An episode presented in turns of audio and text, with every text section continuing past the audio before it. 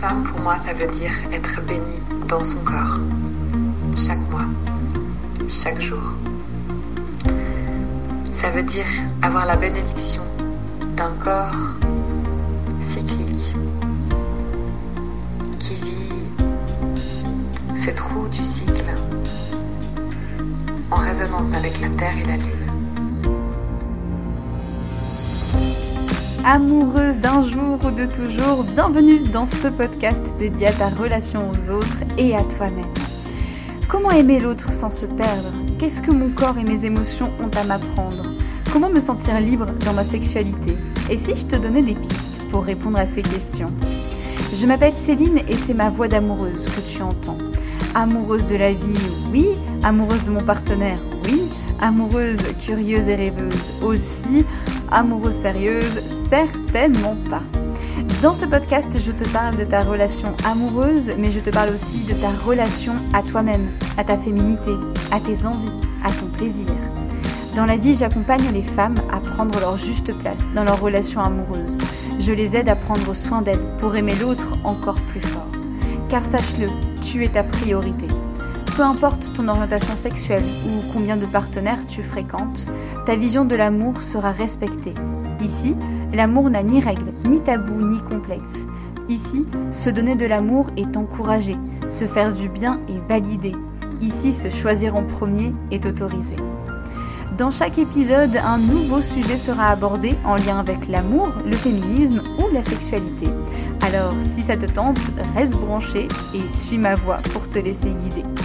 Tu écoutes la voix d'une amoureuse, la voix d'une femme joueuse, songeuse, joyeuse.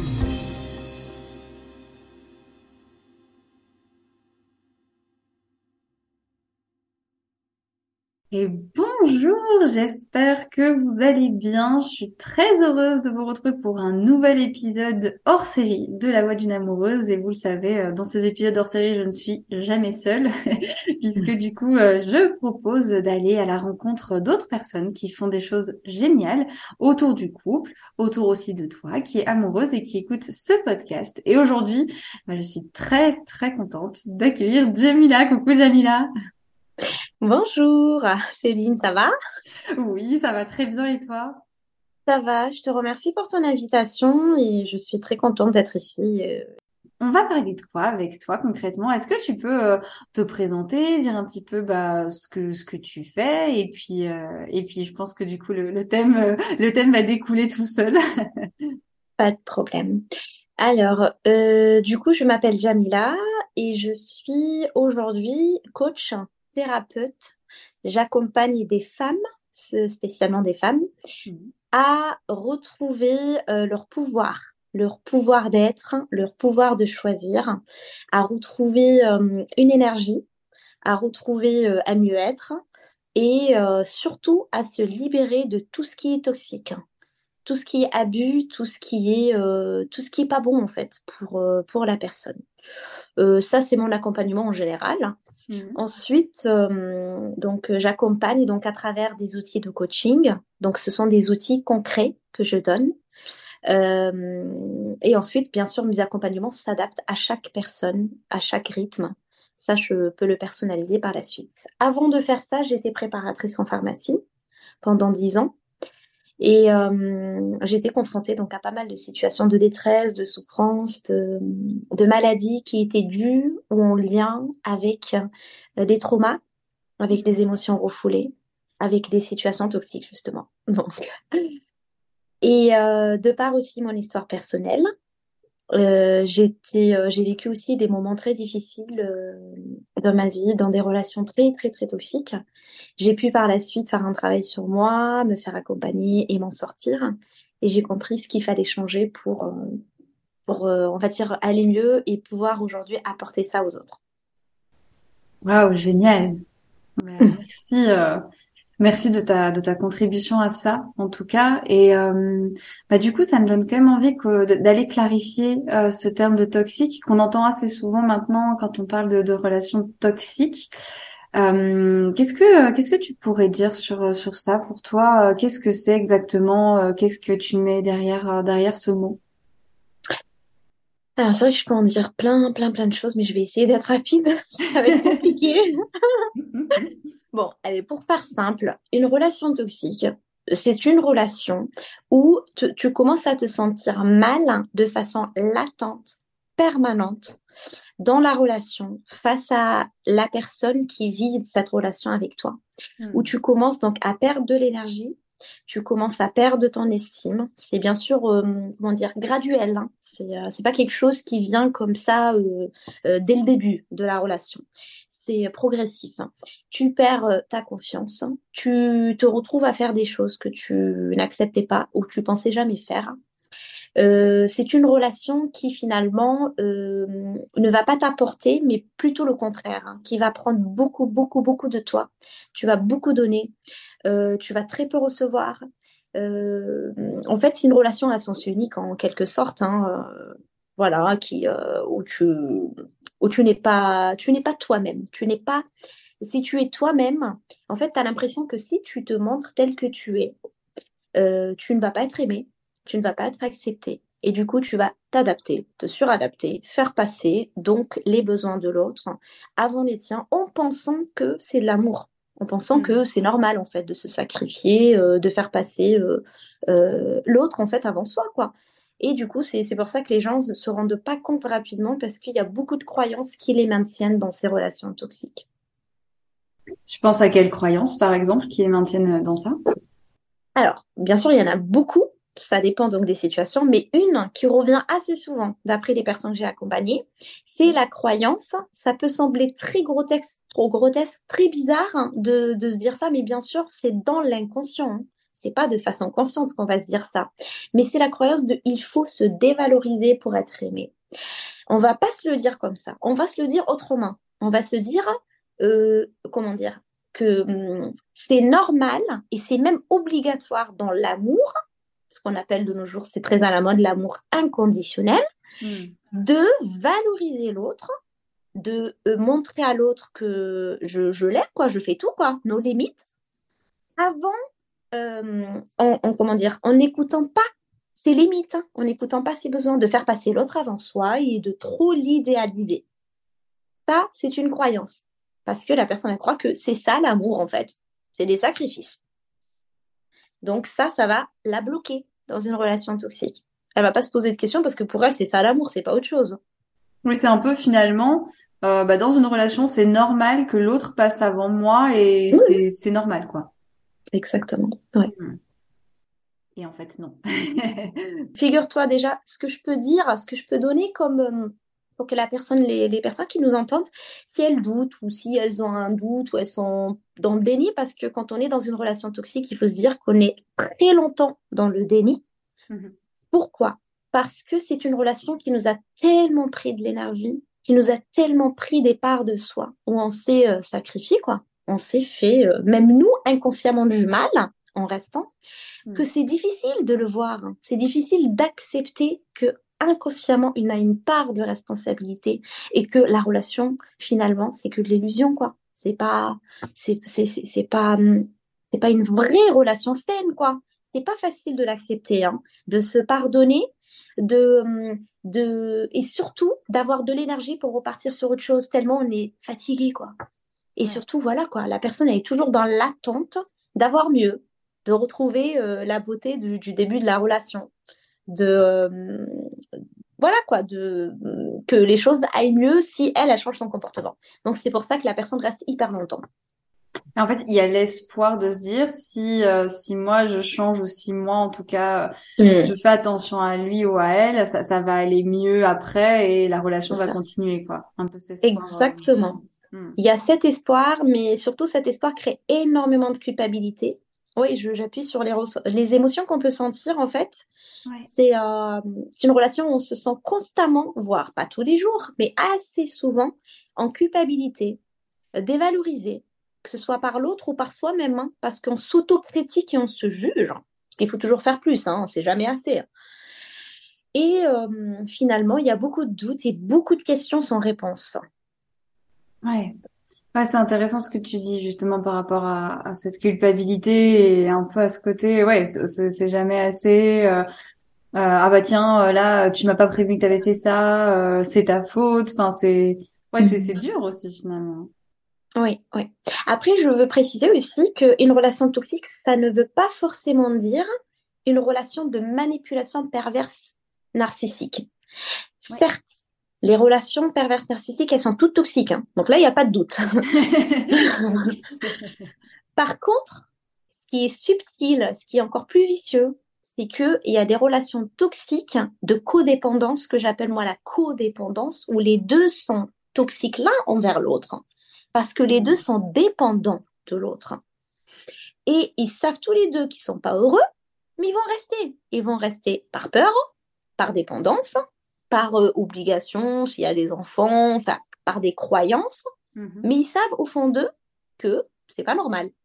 Ça, c'est autre chose, tu vois, mais c'est toxique quand même. Ouais, mais c'est plus du coup de la manipulation, du coup. En fait, c'est plus de la dépendance. Parce que quand les deux sont toxiques, c'est pas une la manipulation, c'est une manipulée et un manipulateur. Par contre, quand c'est codépendance, les deux ont un problème euh, d'attachement sécure. Ils ont besoin de rester dans une relation, même si elle est toxique, parce qu'ils ont, ils ont peur de se retrouver seuls. Donc, euh, hmm. limite, je me contente de ça que de... Parce qu'ils ont la croyance que s'ils restent seuls, en fait, ils seront jamais heureux et qu'ils vont se faire du mal. Oui, oui, c'est vrai qu'il y a ça aussi. Hein. Il y a, beaucoup de personnes qui, euh, qui disent mais moi je préfère rester euh, dans, dans mon couple parce que euh, sinon bah, en fait je vais me retrouver seule et, je, je vais plus savoir quoi faire. Je, je il y aura plus personne pour m'aimer, c'est terrible et, du coup tant pis, je reste dans une relation vraiment difficile, mais c'est mieux c'est mieux comme ça quoi finalement. Oui, parce qu'ils vont croire que finalement ailleurs c'est pas forcément mieux et c'est pour ça que j'ai dit toutes tes croyances finalement. Ils vont croire que ouais, toutes les relations, c'est il n'y a pas de relation parfaite, que ailleurs qui me dit que je vais trouver mieux? Et surtout, est-ce que je vais pouvoir avoir l'énergie pour recommencer de zéro, pour reconstruire finalement une vie euh, toute seule avec plus de responsabilités? Hmm. Parce qu'il faut, il faut se rappeler que ces relations toxiques sont énergivores, mais c'est vraiment physique. Hein. Les personnes n'ont plus l'énergie de faire quoi que ce soit petit à petit. C'est pour ça que ça finit souvent en dépression. Hmm. Ouais, j'allais te demander justement quand tu quand tu reçois des personnes euh, là pendant tes coachings ou même avant quand tu étais euh, préparatrice en pharmacie, est-ce qu'il y avait vraiment des petits trucs qui t'indiquaient que là là il y avait quelque chose? Est-ce que physiquement voilà que ce soit de l'épuisement ou autre, est-ce qu'il y avait des petits indicateurs comme ça où tu sentais que qu'il y avait quelque chose à aller creuser derrière? Si la personne, il y a plusieurs cas. Alors, si par exemple tu es une personne qui a besoin de sauver, qui a besoin de sauver les gens. Par exemple, on trouve ce syndrome beaucoup chez les personnes qui travaillent dans des relations euh, de l'aide à la personne. Parce hmm. que euh, on a besoin de se sentir utile, de contribuer, on a une valeur qui est aider les autres, qui est même parfois faire passer les autres avant soi dans certaines cultures, religions, etc. Ce qui fait que la personne, pour elle, c'est normal. Donc, mmh. ça commence par là, hein, c'est hyper subtil. Donc, en fait, c'est euh, si, la personne, donc, elle, euh, comment dire, elle se, elle se reconnaît dans ce rôle dans son couple, où elle a, où elle reconnaît l'autre comme victime, par exemple. Ah, le pauvre, il réagit comme ça parce qu'il a eu des traumatismes, euh, donc il me frappe parce qu'il a été frappé ou peu importe. Mais en gros, elle va toujours positionner l'autre en victime et elle en sauveur. C'est pas grave si je hmm. souffre moi parce que moi je suis plus forte que lui, lui c'est une victime, il est plus faible. Donc je peux tout permettre.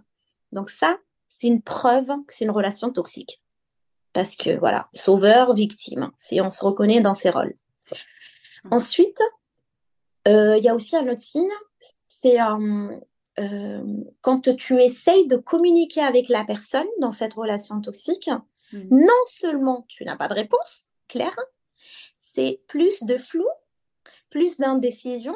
Et c'est-à-dire que finalement, toi, tu vas parler et tu penses mettre de l'énergie dans l'explication, l'expression de tes besoins, et que tu penses que l'autre, il a, il a pas conscience, qu'il est dans le déni, et tu crois que en lui disant les choses, il y a quelque chose qui va changer. Et, finalement, tu vas te retrouver encore plus frustré parce qu'il n'y a pas de communication. Enfin, la communication ne sert à rien dans les relations toxiques. Et finalement, euh, tu vas toujours, tu es toujours là à penser, en fait, tu vis dans ta tête. Qu'est-ce que je peux faire pour... Et tu vas essayer de tout mettre en place, des stratégies pour éviter de vivre des conflits. pour avoir, enfin, soi-disant, une sérénité, la paix, même si le prix à payer de c'est pas grave, mes besoins, j'en sais rien, j'efface tout quoi. Le tout, c'est que j'ai des bons moments avec cette personne. Mais la seule façon d'avoir les bons moments, c'est pas lui qui doit faire des efforts, c'est moi. Donc ça, c'est la toxicité aussi. ça me fait penser un petit peu, enfin, alors c'est peut-être un mot un peu fort, mais un peu ce côté, ben, en fait, je, je me sacrifie un peu pour, euh, pour l'autre. Mmh. Mmh, mmh, ah oui, hein, en fait, on peut tous être plus ou moins euh, toxiques, plus ou moins manipulateurs, plus ou moins victimes, plus ou moins. En fait, le degré, c'est quand les choses se répètent c'est quand la chose devient permanente, c'est quand il y a un sentiment de gêne et quand c'est extrême et quand je suis vidée de mon énergie et que finalement tout ce que je fais comme effort, c'est pire. Ça va pas non seulement bien, mais les choses avec le temps s'empirent.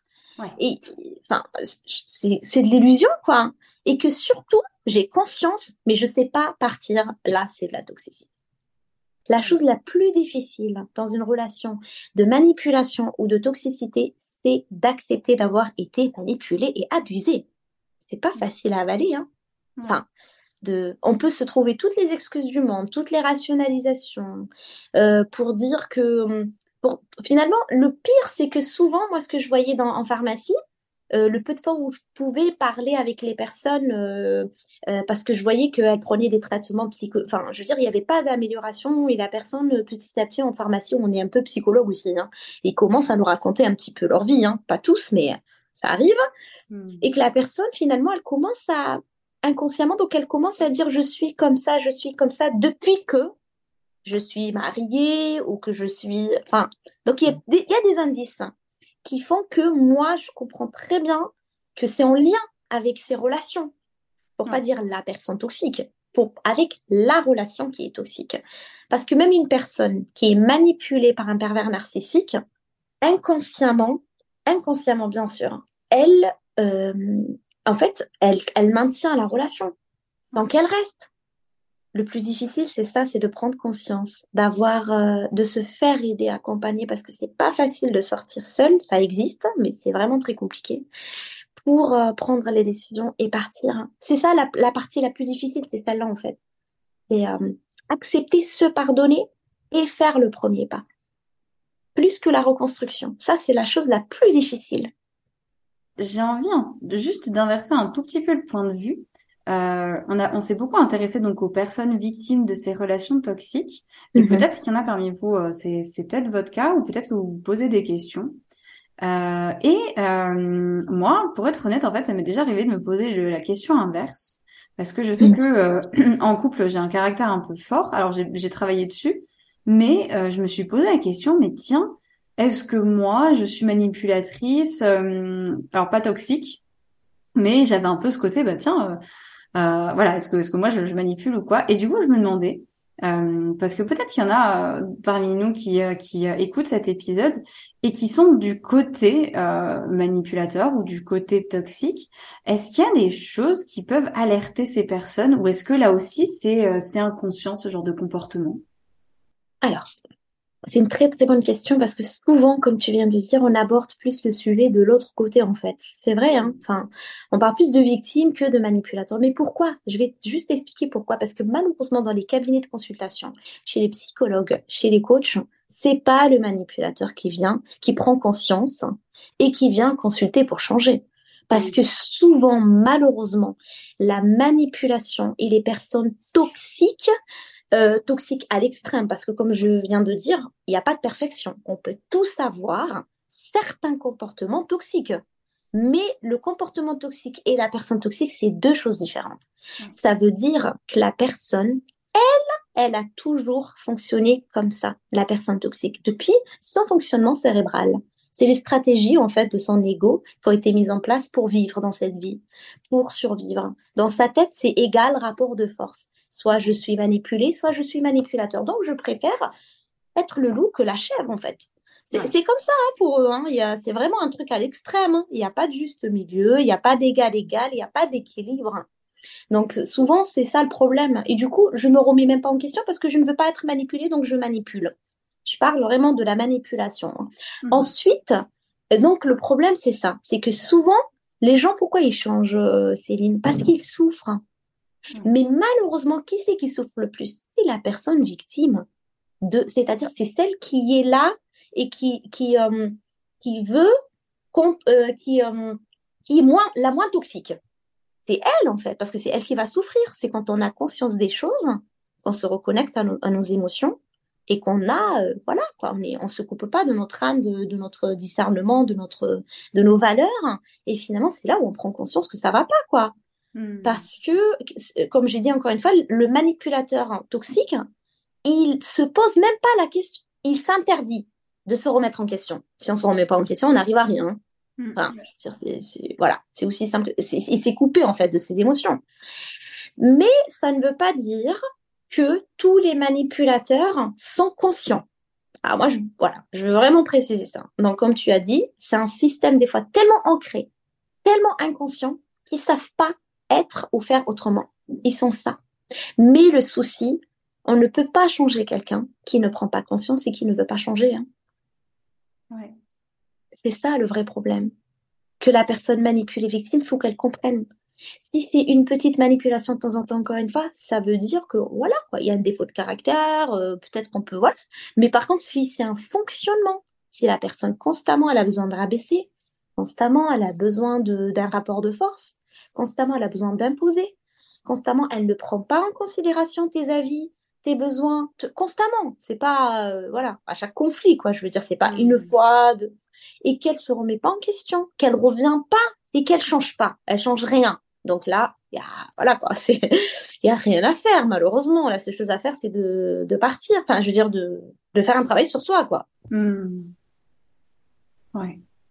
C'est hyper important à ce que tu viens de dire. Vraiment hmm. que on peut pas changer l'autre et que on aura beau faire mais n'importe quoi, aller dans son sens, euh, être euh, être au petit soin, se placer dans une dans un côté sauveur, etc. Mais on peut vraiment pas changer l'autre. Quoi. Finalement, la, seule personne qu'on peut changer, c'est soi, et c'est déjà hyper dur. mais on peut pas changer les autres, et c'est terrible. Je pense que d'admettre ça, c'est dur vraiment. Tu te rends compte à quel point c'est dur de dire déjà qu'on peut pas changer l'autre? Imagine à quel point c'est dur de dire moi, je suis mon mon premier ennemi en fait. Mon pire ennemi, c'est moi dans la relation toxique, avant l'autre. Parce que c'est malheureux, hein. Enfin, c'est pas pour culper. Attention, quand je dis ça, moi, moi, les gens qui viennent me voir, souvent, moi, je me suis, je suis très directe en fait. Je suis, je ne suis pas là pour, euh, je suis là pour aider la personne, évidemment, lui faire du bien, etc. Mais, mais, mais je suis là aussi pour dire, euh, pour dire les choses en fait qu'elle a pas, qu'elle a pas envie d'entendre en fait, qu'elle veut fuir. Mais de lui dire, dans la vie, c'est jamais victime à 100%. Ça n'existe pas. À part, attention, je ne parle pas de cas extrêmes, de cas de viol, de cas, non, non, non, d'inceste. Non, non, on n'est pas en train de parler de ça. On est en train de parler dans, dans une relation que j'ai choisie au départ. moi, j'ai choisi telle personne, j'ai choisi telle relation, j'ai des pensées, des croyances, et je reste. Je sais que il y a des choses qui vont pas, mais je reste. Là, ma part de responsabilité rentre en jeu. C'est pas au début quand tout est rose, c'est après il y a des gens qui restent. Et euh, pourquoi ils restent? Parce que malheureusement, euh, c'est pas pour les culpabiliser, c'est que voilà, on a tous des, euh, c'est parce qu'ils pensent ne pas être capables, comme je t'ai dit encore une fois, ils pensent que la relation peut changer. Mais ok, tout ça, on peut travailler dessus. Et la bonne nouvelle, tout ça, c'est possible de changer. C'est ça la bonne nouvelle en fait. Ouais, c'est hyper rassurant, je trouve, hein, de, de, se dire ça, parce que c'est vrai que là, on peut se dire, oh mince, ça y est, je suis dans une relation, je pensais, je peux plus bouger. C'est exactement ce que mes coachés me disent au début. Et oui, bah oui, oui. Et du coup, euh, bah du coup, moi, ça me rend, ça me rend curieuse euh, quand quand on vient de voir euh, et que ben voilà, tu tu poses un peu ces, ces mots là de relation toxique, tout ça. Que, comment ça se passe? Comment on, on, travaille avec toi? En tout cas, comment ça se passe euh, tes tes coachings sur ce sujet-là? Alors, donc moi, ce que je propose, moi, j'ai deux accompagnements. Un accompagnement au début qui est un peu plus ou moins, pas bref, mais qui a euh, sur un, laps de temps plus court. Sur deux, trois mois, jusqu'à grand maximum quatre mois. Mmh. Pour déconstruire, pour nettoyer et pour prendre conscience et apporter des apprentissages. C'est-à-dire, on travaillera sur les croyances, on travaillera sur euh, euh, les pensées négatives, on travaillera sur, euh, sur se connaître. Parce que les, les gens pensent se connaître, mais ils ne se connaissent pas. Hein. Se connaître et s'accepter. Donc ça, et prendre des décisions. C'est là, donc, par exemple, la personne qui est avec un pervers narcissique, ben, doit, soit elle, moi, j'oblige à rien. Hein. Moi, je fais juste, je questionne la personne je, la remets face à la réalité, en fait, qu'elle veut fuir. Je, je, lui donne des outils pour s'en sortir parce que c'est difficile finalement, comme tu dis, d'être devant des choses en fait horribles et de se dire je suis impuissante, j'ai rien. Comment je fais pour bah, J'ai toujours fonctionné comme ça. Alors je fais comment pour changer? De lui donner des outils pour transformer tout ça. Mais j'ai remarqué que c'est hyper, c'est pas facile selon les personnes, parce qu'il y a beaucoup de personnes qui font beaucoup d'allers-retours. Hein elles sont hyper euh, déterminées, hyper, mais elles reviennent dans la relation. Elles hmm. font un retour en arrière. Parce que là aussi, il y a des choses, euh, comment dire, il y a, hum, j'expliquerai après, hein, il y a un cycle de changement. Donc c'est normal en fait. C'est ce, ce que j'essaie de dire, c'est que il n'y a pas une meilleure façon d'être ou de faire pour changer. C'est différent d'une personne à une autre. Il y a des gens, ils ont besoin d'un déclic. Il y a des gens, ils ont besoin de plus de temps. Ils ont besoin qu'on qu'on soit là avec eux, qu'on les motive, qu'on soit et, et c'est ok quoi. Enfin, il n'y a pas de problème. Et ensuite, là, le deuxième accompagnement que je propose, mais je ne peux pas proposer le deuxième avant le premier. Par exemple, j'avais une coachée qui m'a dit je veux apprendre à, à m'aimer et à me faire confiance. Et elle était encore dans beaucoup de relations toxiques. Je lui dis mais en fait c'est pas possible. Tu ne peux pas t'aimer si tu restes dans des relations toxiques. Enfin, c'est du bon sens, c'est la logique, même si tu as du mal à le faire. C'est juste déjà de raisonner dans un premier temps. C'est comme si tu me disais je veux guérir d'une maladie, mais par contre tu continues à nourrir ce qui te rend malade. c'est pas, enfin, je peux rien faire. Enfin, je suis désolée quoi. D'abord les choses dans l'ordre, parce que les gens ont besoin d'aller très vite, tellement ils ont tellement souffert, sauf que hmm. ça ne va pas très vite malheureusement. Il, y a, il faut du temps pour tout. Et le, deuxième accompagnement, ça sera un peu plus lent sur la durée euh, et euh, ça sera bien sûr sur la reconstruction, c'est-à-dire euh, comment se respecter, comment communiquer de façon consciente, comment connaître ses besoins et les faire passer avant ses valeurs, comment mettre, prendre soin de soi et comment reconnaître une relation saine, qu'est-ce qu'il faut faire ou pas faire pour avoir conscience et pour faire des choix en accord avec, avec ses valeurs, quoi. Hmm. Ouais, c'est un long parcours, mais c'est pour une, belle réussite et un, un, beau résultat derrière. Mais comme tu dis, il faut, être vraiment armé de patience et dire que ça ça va pas changer en deux jours, mais, mais les résultats vont être tellement forts et tellement tellement beaux qu'après, par contre, ça, ça peut vraiment durer très très longtemps, voire carrément toute une vie si, si on est dedans, quoi. Ah oui, oui, oui. Et même ce qui motive les gens à, même quand c'est hyper difficile à vivre, euh, ce qu'elle me disait, une personne que j'ai accompagnée, c'est le fait déjà d'être dans l'action de faire quelque chose, même si cette chose-là, pour l'instant, les prises de conscience, elles sont hyper douloureuses, et de ne pas rester passive, en fait. C'est hmm. toujours mieux que la situation d'avant. C'est toujours mieux que de rien faire. Et surtout le fait d'être accompagné parce que hum, on a tous, on est des humains, euh, je pense sociaux, hein, on est des êtres sociaux. Hein. On n'est pas, euh, malheureusement, on est dans une société d'individualisme. C'est très compliqué d'être compris, d'être bien entouré par hum, euh, sa famille ou autre. Hein. C'est pas pour culpabiliser la famille, c'est pour dire que le monde va tellement vite, on est tellement occupé, on fait tellement trop de choses que voilà, que les gens ils peuvent pas être toujours là pour nous. C'est pour ça qu'il y a de plus en plus d'accompagnement, de mmh. parce que c'est un monde malheureusement, surtout en Occident, qui fonctionne comme ça, où la personne elle se retrouve seule face à ses galères, d'autant plus dans des relations toxiques. Donc il faut consulter, ça c'est sûr. Ouais. Et puis c'est intéressant euh, de se faire accompagner par quelqu'un qu'on connaît pas et qui va du coup avoir un point de vue objectif. C'est vrai que enfin, mm. des fois, euh, bah voilà, euh, moi je sais que bah, dès que ça allait pas trop avec mon copain ou quand ça va pas trop, le premier réflexe que j'ai, j'appelle ma meilleure amie. Bon là, voilà, il s'est passé ça. bah c'est ma meilleure amie, donc elle va prendre mon point de vue, elle va prendre mon parti et, et elle va et elle va me soutenir et c'est très chouette. Mais ce qui est hyper intéressant quand on va voir que ce soit une accompagnante, une coach, une thérapeute, c'est que elle va poser les bonnes questions et effectivement, elle va appuyer des fois là où c'est pas agréable, comme tu disais mmh. Mais euh, il y a un peu ce côté de se dire, bah, en fait, elle qui ne connaît pas la situation, si elle dit ça, bon, bah, ça va peut-être m'aider à avancer un peu plus. Ça offre une autre perspective qui est vraiment intéressante aussi, quoi, finalement. Exactement. En fait, c'est ça le premier postulat dans le coaching et même dans, chez les thérapeutes en général, c'est la neutralité. Mais attention, la neutralité ne veut pas dire absence d'empathie. Ne veut pas dire qu'on se coupe, nous, de, euh, de notre sensibilité humaine. On va pas ressentir la souffrance de l'autre. Non, non, non, c'est absolument pas ça. La neutralité, ça veut dire que moi, je ne juge pas l'autre. Je ne, me, même si l'autre il vient, il me dit je suis un manipulateur, j'ai manipulé mille personnes, j'ai tué, je sais pas, j'ai eu affaire une fois à quelqu'un qui m'a dit je suis un voleur, j'ai volé, je ne sais pas combien de personnes, mais je ne vais pas le juger. Au contraire, pour moi, le fait déjà de venir me voir, c'est déjà une force c'est déjà un début de changement.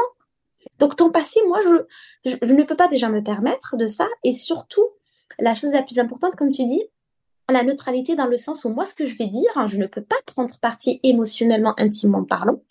Et nous, par exemple, dans ma formation de coaching, la première chose qu'ils nous ont dit, on ne peut pas coacher la famille. On ne peut pas coacher nos enfants, même si on a le désir. Enfin, quand on est coach, on est coach, quoi, dans l'attitude. Dans... Ben non, parce que on sera jamais, on prendra parti inconsciemment, on sera jamais neutre en fait.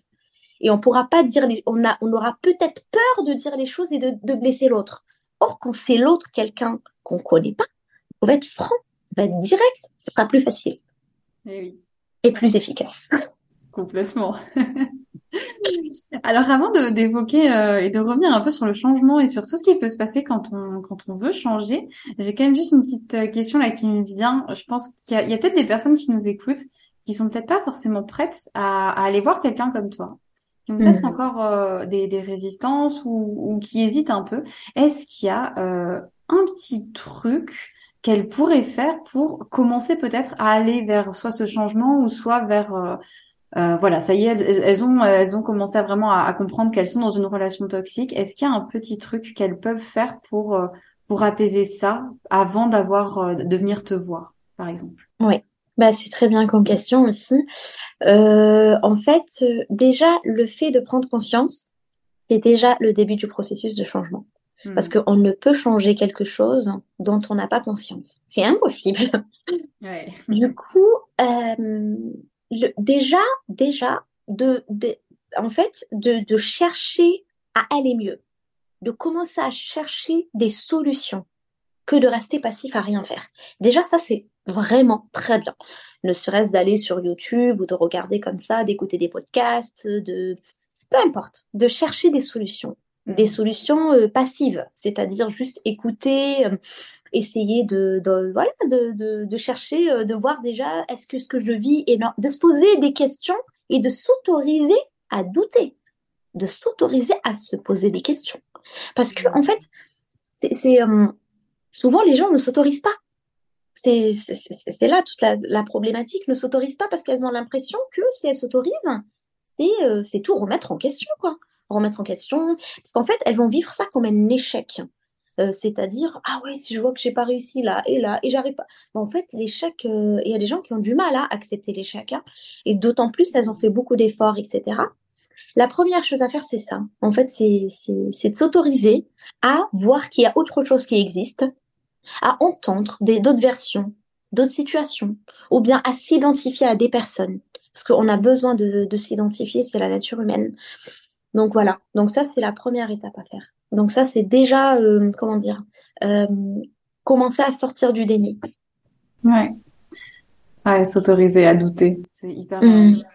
hyper mmh. fort et, hyper intéressant et, conscientiser effectivement. Déjà rien que d'être ici, euh, c'est déjà un, bon pas en avant déjà. Eh oui, c'est ça.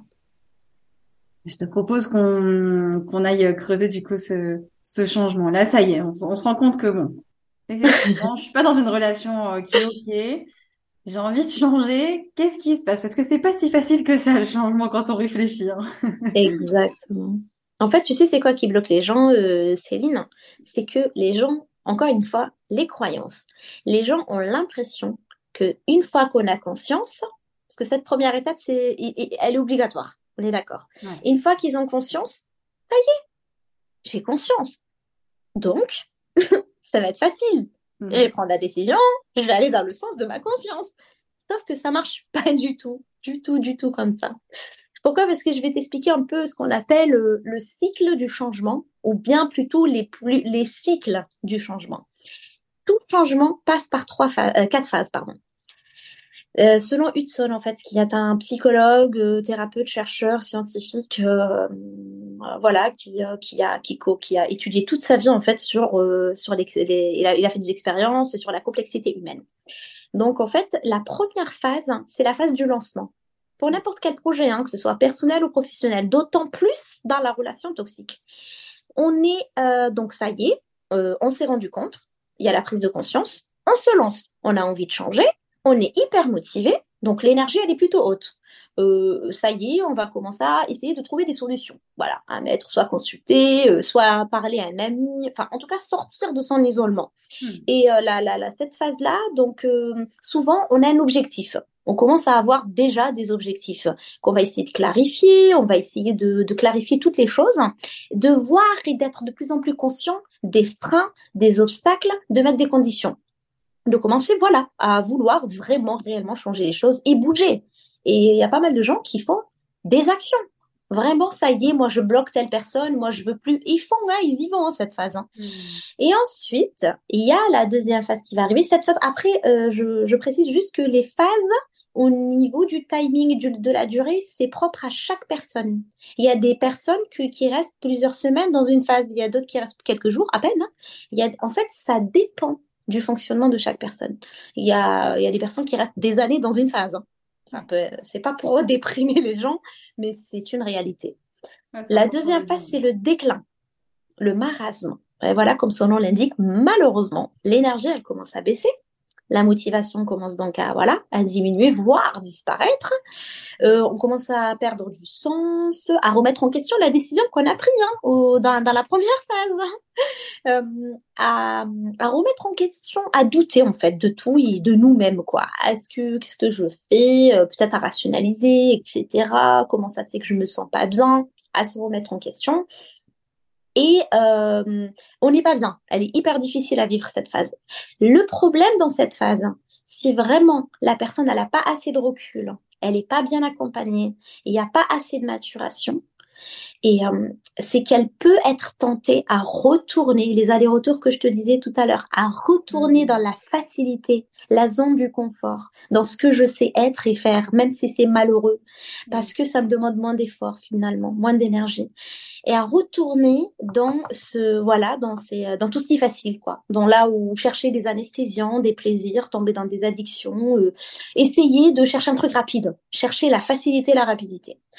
Mais les, autres personnes qui, on va dire, vont patienter, mais surtout vont être accompagnées ou vont avoir des outils, des choses qui les maintiennent, vont petit à petit euh, faire un bilan et voir les choses réellement. Ok, d'accord. Peut-être que ce que j'ai fait là, ça n'a pas marché parce que j'ai pas bien fait. Parce à dire la vérité, quoi. C'est finalement aussi, à, euh, voilà, avoir plus de clarté.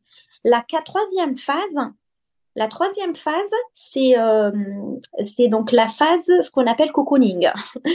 Alors cocooning, euh, cette phase-là, donc les gens, ils sont au départ dans la délusion, enfin désillusion. Donc ils sont, euh, euh, ils continuent à négocier quoi, à se raconter un peu des histoires pour euh, parce que voilà il y a une voilà il y a une peur il y a énormément de de, ce, de, de remise en question mais de la fin de cette phase, si la personne vraiment arrive à dépasser cette phase en continuant quand même malgré la souffrance, on va dire, elle va récupérer petit à petit, l'énergie. Il y a des nouveaux objectifs qui vont euh, arriver.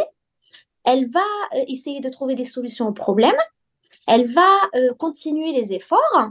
En fait, elle commence à, ça y est, elle commence à, à reprendre un petit peu la motivation et l'énergie qu'elle avait dans la première phase sans forcément être dans le déni.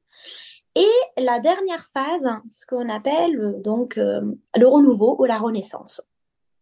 Alors cette phase-là, euh, c'est la phase où on a un nouveau regard, la perception, donc elle a changé parce que dans la troisième phase, on a, on s'est tellement remis en question sur les croyances, sur que finalement, ça y est, on commence à avoir des nouvelles croyances plus positives, à avoir une énergie plus positive, à avoir, euh, voilà, euh, des nouveaux objectifs, euh, une direction, on va dire, plus conforme avec nos valeurs parce que ça y est, on commence à se connaître. On commence à connaître nos valeurs. Et du coup, bah, cette période, finalement, la quatrième, elle est vraiment positive. Hein elle est positive, euh, on commence à être en accord avec soi et à se sentir bien. Malheureusement, beaucoup de personnes mettent hyper longtemps pour arriver à la quatrième, ce qui a des allers-retours. Donc c'est ça qui ralentit finalement la réussite d'atteindre un objectif. Ouais. Ça peut décourager. Euh, donc courage si justement il y a ces allers-retours en ce moment et, se dire bah, en fait non ça va. Au bout d'un moment il y, en aura plus, ça, va je vais, je vais avancer, je vais sortir de, de tout ça, du déclin, du cocooning et hop, je vais aller vers le renouveau. Quoi. Mais c'est ça. En fait, l'objectif, c'est de dire aujourd'hui, j'ai envie de dire, de dédramatiser, de déculpabiliser et de dire c'est normal de passer par des moments des allers-retours. C'est normal de passer par des doutes. C'est normal de pas aller vite parce qu'il y a des gens qui pensent que ah si j'ai pas réussi à atteindre mon objectif euh, au bout de 3-4 mois, si je suis accompagnée, c'est que l'accompagnement est mauvais, ou bien c'est pas fait pour moi, ou bien euh, c'est une cause perdue. Je suis un cassos. Non, en fait, non. C'est que mm. tu as besoin de plus de temps. Point. C'est comme ça, en fait. C'est juste ça. Et c'est normal, il y a des phases. Il y a des gens qui arrivent plus rapidement que d'autres, c'est comme ça. Il y a des Ferrari, il y a des Twingo, il y a des, c'est la vie, quoi. mais oui, mais moi j'adore dire ça quand euh, quand j'accompagne des femmes. Souvent, quand on commence un accompagnement, je leur dis, ben, il va peut-être pas se passer quelque chose dans la séance, mais dans la semaine ou euh, les deux semaines avant qu'on se revoie, il y a peut-être des trucs qui vont bouger parce que il y a un temps d'intégration qui là va euh, va faire des choses. Donc surtout euh, surveiller ça et ça arrive en ce moment que voilà la, séance se passe et puis bah on, quand on se revoit ah ouais il s'est passé ça, j'ai une prise de conscience incroyable. Enfin un truc mais des fois juste se laisser porter et intégrer après ça ça bouge quoi. Oui, mais malheureusement la nature humaine Enfin, surtout quand on est en souffrance. Hein. Évidemment, quand tout va bien, on n'est pas pressé. Hein. Mais la personne, elle est tellement mal. Parce que quand elle prend conscience, tout ce qu'elle a refoulé comme émotion, la souffrance et la douleur, elle va sortir, mais à l'extrême. De façon, il y, a, une fille qui la dernière fois me dit, mais Jamila, quand est-ce que je vais me sentir? Elle recherche le plaisir à tout prix. Mais j'en ai marre en fait. Depuis que j'ai pris conscience que je souffre, j'ai dit parce que c'est la souffrance de 30 ans. C'est normal, il faut que ça sorte. Même si le problème, c'est que la société aujourd'hui, surtout encore une fois, pas pour critiquer, mais plus dans l'Occident que dans euh, l'Orient, par exemple, où on a l'habitude à galérer dans la vie. On a l'habitude à ne pas arriver à quelque chose rapidement. La vie, ici, il y a beaucoup de confort. Ce qui fait que les gens, ils veulent un résultat rapide. mais quand ça vient pas, ça y est, c'est désespoir. On arrête de vivre. Et ouais. Et je trouve que juste de savoir ça, de, de, de, connaître un peu ces étapes et de se dire, mais en fait, voilà ce qui se passe, ça peut être aussi assez rassurant. Oui. De dire, mais je contrôle pas tout parce qu'il y a aussi un, un lien avec le cerveau, même quand on, quand on va vers quelque chose qui nous fait du bien, parce qu'on change tout le temps en soi. Hein, donc, euh, même quand euh, des fois on, on, change pour quelque chose de mieux, que ce soit un déménagement, que ce soit euh, se mettre en couple ou autre, il y a toujours un moment, moi je, suis passée par là quand j'ai déménagé avec, euh, avec mon copain, mais il y avait un moment où j'avais qu'une envie, c'était de tout, de tout, euh, de tout enlever. On, on, annule le bail, moi je reprends mon ancien appart. Il y a, y a un peu ce côté de, mais je sais pas pour où je vais et finalement je sais que ça va être bien, mais ça me fait peur parce que j'étais tellement habituée à quelque chose que là, je dois réhabituer euh, mon corps et mon cerveau à autre chose. Et ça peut vraiment faire peur aussi au cerveau. Le cerveau, il aime pas trop la nouveauté. Hein. Il, il, Exactement. Pas trop bah, le cerveau est feignant. Hein. Le, notre cerveau, en bah principe, est feignant. Même le cerveau de Einstein. Parce que les gens, ils disent, ouais, mais Einstein. Alors, j'ai dit, non, mais... Pour rigoler un petit peu. J'ai mis en, en fait le cerveau en général certes, celui de Einstein, il est beaucoup moins peignant que le, mien, hein, mais tous les cerveaux sont feignants dans la souffrance et sont feignants par rapport à certaines situations, ce qu'on appelle la résistance, que tu as abordé tout à l'heure. Hein. Et finalement, en fait, c'est pour ça qu'ils préfèrent euh, l'automatisme, quoi. La répétition, ce qu'ils connaissent, quoi, ce qui, enfin, ce qui est facile à appliquer.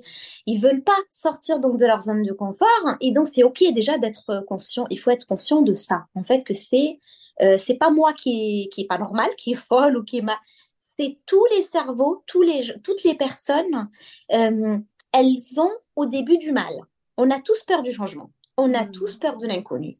On a, mais c'est pas parce qu'on a peur qu'il faut être dominé par ça. C'est ça qu'on a besoin d'apprendre.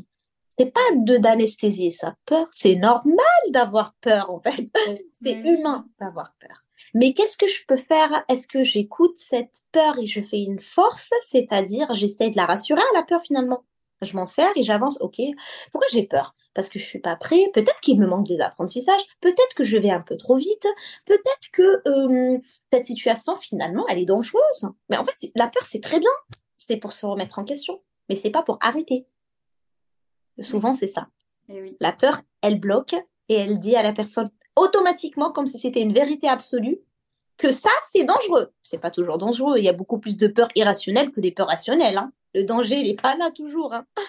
Donc, euh, c'est plus le cerveau ce qui se raconte pour pas changer.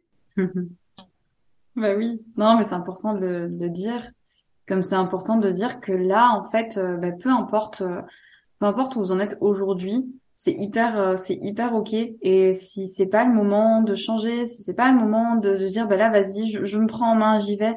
Si vous n'êtes pas prêt à ça c'est ok. Faut faut aussi se laisser le temps. Alors bien sûr quand on n'est pas dans une relation qui nous met en danger euh, physiquement oui. Euh, voilà hein, vraiment. Mais c'est vraiment ok de se laisser du temps parce que c'est aussi comme ça que ça marche. Si on y va poussé par une amie qui nous dit mais si mais va voir quelqu'un parce que ça va t'aider et qu'on n'y croit pas vraiment, clairement, ça va pas marcher. Et c'est vraiment ok. Si là, euh, si là, en mode bon bah non, moi là ça me parle pas. Je peut-être plus tard, mais c'est complètement ok. Il n'y a pas de bon moment. Et par contre, si euh, si vous sentez que vous êtes prêt, foncez clairement. Exactement. C'est merci beaucoup. C'est exa... moi je vais intervenir sur la dernière phrase. Je suis désolée, c'est mon énergie en fait. Alors moi, je suis d'accord avec toi tant que tant qu'on n'a pas conscience, si on n'est pas sûr à 100% qu'on est concerné, non, pardon, c'est pas sûr à 100%, on n'a pas besoin d'être sûr à 100%. Tant qu'il n'y a pas de doute. En fait, du moment où je doute que ça, c'est plus bon pour moi, que je suis dans le mal, que ça va pas, il y a un truc qui va pas, mon corps il parle, il y a, enfin, je veux dire, c'est, je reprends mon pouvoir de discernement. Ça ne sert à rien d'attendre le moment parfait parce qu'il viendra jamais. Il n'y a eh pas de moment parfait et de bon moment. Il y a juste le moment, je passe à l'action et le moment parfait, il viendra, il viendra en passant à l'action. C'est pas en attendant, malheureusement. Il n'y a rien qui change, hein, si j'attends. Hmm. Par contre, si moi, j'ai pas encore conscience, ça sert à rien que je me fasse euh, influencer par les autres. C'est vrai. On a besoin que ça vienne de nous. Ça, c'est hyper important. Donc, en fait, il y a deux choses. D'abord, comme je, disais tout à l'heure, pour la personne qui n'a pas, qui n'est pas encore un peu plus sûre que moins sûre. Donc, elle, oui, elle a besoin de temps. Par contre, la personne, à partir du moment, comme je disais tout à l'heure, il y a des gens qui sont conscients, mais qui restent par peur. Mm. Si tu es consciente, prends ton courage à deux mains, fais un pas. T'as peur, on te demande. essaye, il n'y a rien à perdre. Essaye, essaye de faire autrement. Essaye de t'aider essaye de voir quelqu'un de neutre. Comme tu as dit, essaye de, de, comment dire, de, de te montrer qu'il y a autre chose. Donne-toi juste la possibilité de croire à ça, de croire que ailleurs ça peut être mieux, que je pourrais être heureuse, que voilà.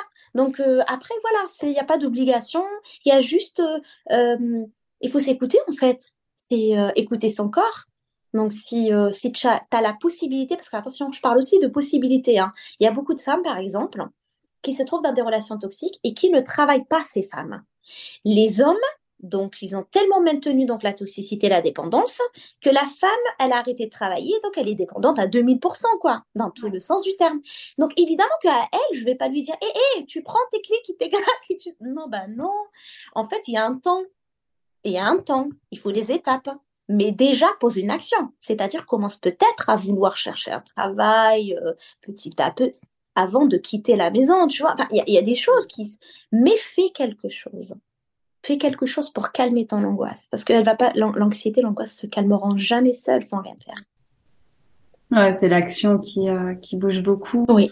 Et euh, c'est vrai qu'on a beaucoup parlé de, de l'émotionnel, de ce qui peut se passer dans le mental, tout ça, mais tu l'as très justement dit. Euh, des fois, on s'en rend pas compte, mais notre corps, il nous parle très bien. Mm. on le sent bien quand c'est des, des, grosses fatigues, comme tu disais tout à l'heure. Des maladies parfois. Ouais, des maladies aussi, ouais. Le problème, c'est que ça peut aller à des maladies, à des cancers. En fait, je enfin, moi qui viens du monde quand même médical, je peux me permettre. Euh, en fait, pendant longtemps, on faisait pas dans la médecine conventionnelle le lien entre l'esprit, l'âme, les émotions et le corps. On nous a fait croire qu'on était juste de la matière. Eh oui. Faux. La médecine chinoise depuis des siècles et la médecine orientale, d'autres médecines dans le monde ont compris ce que ici on essaye, mais en fait parce qu'il y a bien sûr des conflits d'intérêts, parce qu'il y a des industries, des big pharma, etc. Enfin, je veux dire, ça arrange certains de nous faire croire qu'on est juste un corps et d'agir que sur le corps. Sauf que toi comme moi, on a bien vu que ici on traite la symptologie, on ne traite pas la source, on ne traite pas la cause et on reste malade à vie. On guérit rarement des maladies avec les médicaments qu'on nous donne. Ça ne veut pas dire qu'il faut pas les prendre. Ça veut dire qu'il faut chercher pourquoi je suis devenue malade. Le mal a dit, mon corps, il me parle. Tout ce qui ne s'exprime pas s'imprime. C'est comme ça, en fait. On y est un tout. Mes émotions, ma, psychologie, mon mal-être agit. Et des fois, je, je m'écoute tellement pas. Je suis complètement découpée de mes parts parce que je pensais que en étant moi, je pourrais être rejetée, abandonnée, ne pas aimer inconsciemment. Je me suis coupée finalement de ces parties en moi. Et du coup, j'écoute même plus mon corps. Je vais l'écouter quand? Quand j'aurai une maladie. Et encore, il y a des gens, ils ont des maladies, mais ils continuent sur la même direction parce qu'ils n'ont pas compris le message du corps. Parce que le corps, il nous parle, mais il faut l'écouter, mais il faut euh, apprendre à décortiquer ces messages. Et, euh, ça, on ne nous l'apprend pas à l'école. On ne l'apprend pas, euh, on l'apprend pas. Donc, d'où la nécessité d'aller chercher par soi-même l'information ailleurs et, euh, d'être accompagné parfois par, euh, par euh, tout ce qui est holistique, quoi, tout ce qui prend l'être humain dans sa globalité. Ouais. Oui, complètement, c'est ça. C'est vraiment prendre ce côté. Oui, c'est hyper important d'aller vers le médical si vous avez un problème, voilà, de soigner les médicaments, tout ce qui est examen. Et c'est hyper intéressant aussi d'aller creuser qu'est-ce qui se passe dans ma tête et dans mon corps. Moi, je sais que, bah, exemple très concret, hein, enfin, quand ça allait pas trop avec mon copain qui avait pas mal de, de soucis, bon, bah, il a fait un zona. et, hein, et, ça, et malheureusement, il a fallu attendre ce zona, donc qui est, euh, ça a été une atteinte où il s'est retrouvé vraiment épuisé avec euh, de la fièvre. Enfin, ça a été vraiment euh, lourd. Euh, mm. il a fallu attendre ça pour qu'il dise OK, là je change. Et il s'est fait accompagner que ce soit médicalement pour se faire soigner, mais également avec avec une psychologue. Et c'est et ça ça a beaucoup aidé, hein, clairement. Ben, il a compris, bah heureusement, mais malheureusement tout le monde ne voit pas. Enfin, les gens mettent beaucoup de temps à souffrir et en fait, moi, ce que j'essaie aujourd'hui de sensibiliser aujourd'hui, c'est vraiment, ça me tient vraiment à cœur. Parce que, pourquoi j'en parle? Parce que moi-même, je suis diabétique et mon corps, en fait, s'était auto-détruit parce que pendant des années, en fait, mon corps, il se rejetait parce que j'avais cette blessure de rejet. Euh, enfin, moi, c'est de par ma mère, hein, qui est justement euh, perverse narcissique. Donc, moi, je sais très bien de quoi ça parle. Ou moi, je m'autorisais pas à... Pour moi, c'était fallait tout faire hein, pour pas être rejeté par ma mère ou bien pour pas la rejeter parce que c'est mauvais, c'est pas bien, c'est une mère, etc. je veux dire, la société nous aide pas trop hein, quand on ils pensent que c'est une rébellion, que j'exagère, que bon bref.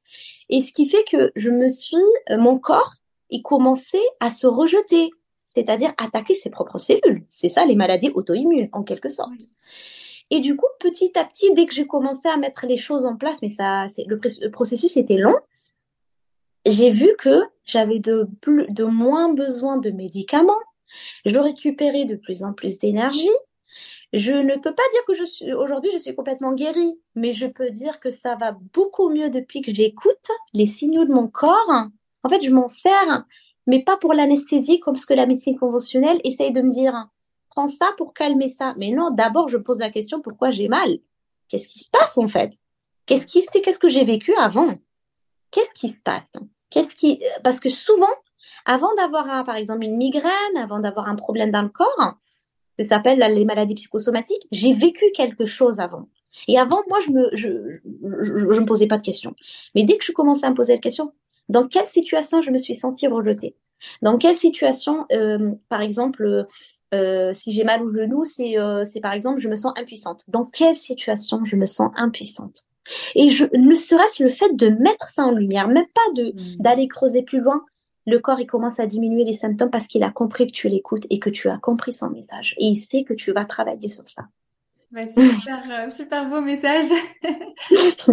merci infiniment, Jamila. Merci pour euh, pour tout ça. Moi, ce que je retiens de, de, tout ce qu'on s'est dit là pendant presque presque une heure, c'est que euh, bah voilà, c'est si si on est dans dans ce genre de relation toxique, ce qui ce qui est l'invitation, c'est de s'autoriser à douter, à se poser des questions et euh, à patienter, à prendre aussi euh, le temps d'aller creuser, d'aller euh, écouter des podcasts, d'aller lire sur internet des témoignages aussi, et puis après aller se faire aider par quelqu'un, par toi par exemple. Là, on va on va y venir.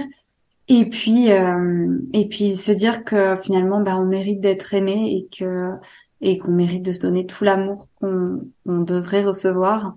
Donc donc voilà, beaucoup de, de patience et de soutien si vous traversez ça. Euh, Jamila, où est-ce qu'on peut te retrouver? On va on va mettre tous les liens là dans la description du podcast. Donc mhm. euh, ton, ton Facebook et même ton, ton site internet euh, qui est très mhm. chouette et qui reprend hein, ces étapes du changement par exemple. Est-ce que tu travailles euh, en ligne? Comment ça se passe du coup? Alors mes accompagnants, moi je suis sur Marseille pour tout ce qui est présentiel. Donc euh, sur Marseille, je préfère voir les gens directement. Mais j'ai aussi accompagné des personnes à distance. Je travaille en visio ou par téléphone, euh, euh, voilà. Donc ou sur WhatsApp, euh, on peut me, joindre de différentes façons. Donc voilà, je, je donnerai les liens. Ensuite, soit sur forfait, soit à la consultation. Mais moi, je propose dans des situations toxiques comme ça de partir, de s'engager sur un forfait pour responsabiliser la personne et pour pas qu'elle s'arrête très vite. Bah super. N'hésitez pas si vous avez des questions à les poser en commentaire, euh, à nous envoyer des petits messages euh, et euh, et puis ouais aussi à partager aussi peut-être si si vous avez traversé ça où est-ce que vous en êtes aussi parce que ça peut faire du bien aussi de se dire dire ah ouais tiens elle elle en est au même point que moi bon bah ça va je suis pas toute seule et ça peut faire du bien donc n'hésitez pas à nous, nous raconter où est-ce que vous en êtes si vous avez des questions s'il y a des choses qui sont pas claires. Euh, Jamila, encore un immense merci, vraiment. C'est moi. Merci beaucoup à toi. Merci pour euh, ce sujet hyper, hyper, hyper important. Ton investissement et euh, c'est le meilleur cadeau en fait que tu fais aux gens euh, parce que on n'en parle jamais assez hein, en fait. Hein, c'est, c'est, un fléau quoi. Et, et, moi, ce que je souhaite vraiment un très bon courage et de dire aux personnes de pas désespérer, de pas perdre espoir ou de baisser complètement les bras et de se dire une chose que le bonheur et l'amour c'est pas une chance c'est quelque chose qui se décide et quelque chose qu'on obtient avec le temps si on voilà si on fait les choses qu'il faut Ouais, je suis trop fan. J'adore. Merci beaucoup et à très bientôt pour un autre épisode. Belle journée tout le monde.